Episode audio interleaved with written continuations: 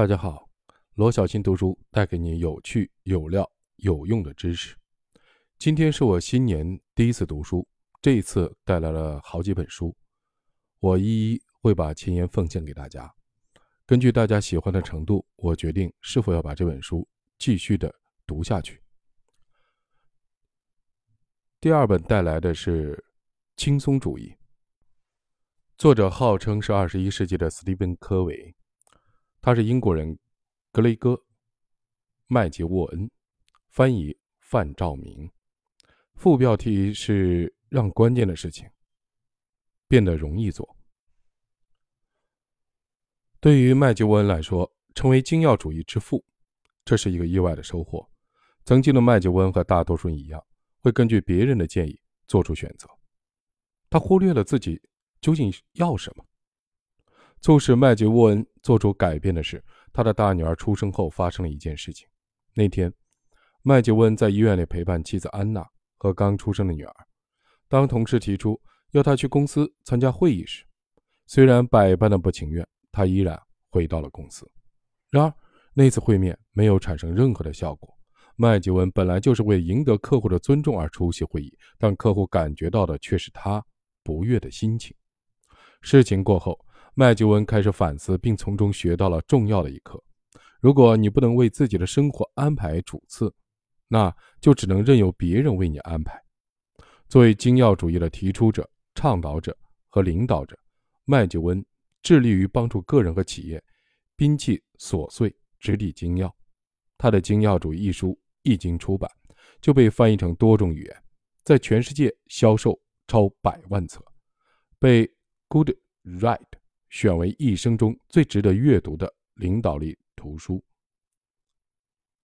此外，麦吉沃恩还在斯坦福大学设计学院开办了《设计你的精要人生》的课程，备受青睐和追捧。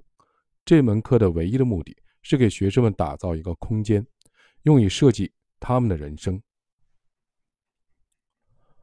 每星期，学生们都自觉地关掉了笔记本电脑和智能手机，让自己的头脑开足马力的思考。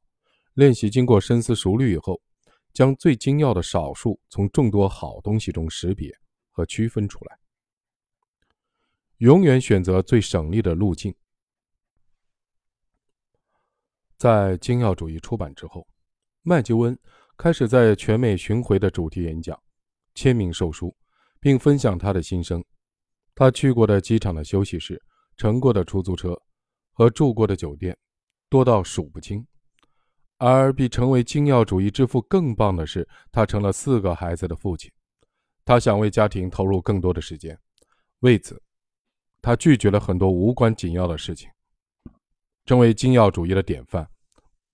但当他发现他的生活已经被剥离到只剩重要事项的时候，要做的事情仍然太多，他该怎么办呢？对此，他的结论是：不只要做正确的事，更要正确的做事。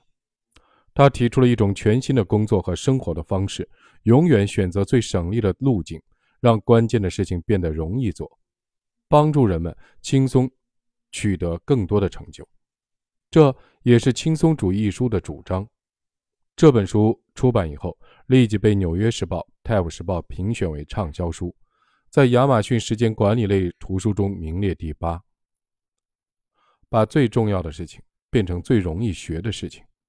麦吉温创办了领导力培训公司 MC KEOWN，并担任了 CEO，旨在帮助个人和公司把百分之八十的时间集中于重要的少数的事物上，并且以聪明的做事方法轻松获得成功。这在世界的范围内获得了广泛的认同。他是领导力、巅峰表现和业务增长领域极受欢迎的演讲者。因为他总是能将最重要的事情变成最容易学的事情。他在世界各地进行了数百场的培训，包括澳大利亚、保加利亚、加拿大、中国、英国、印度、爱尔兰、意大利、日本和新加坡。很多国际级的知名公司，如 Adobe、苹果、谷歌、Facebook、皮克斯、Salesforce.com、Twitter、雅虎等。均邀请他到企业内进行演讲，带领大家找到突破自我、获取更大成功的影有效的方法。作为活跃的创新思想领袖，麦吉温曾受邀在西南偏南多元创新大会和艺术节发表演讲。他曾接受挪威王储哈康·马格努斯的邀请，在其创新年会议上，麦吉温还是世界经济论坛的全球青年领袖。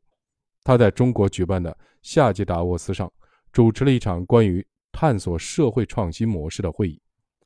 麦吉温因其独特而引人入胜的演讲风格广受欢迎。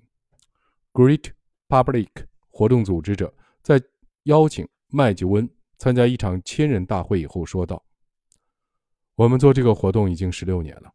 麦吉温是我们有史以来最好的演讲者。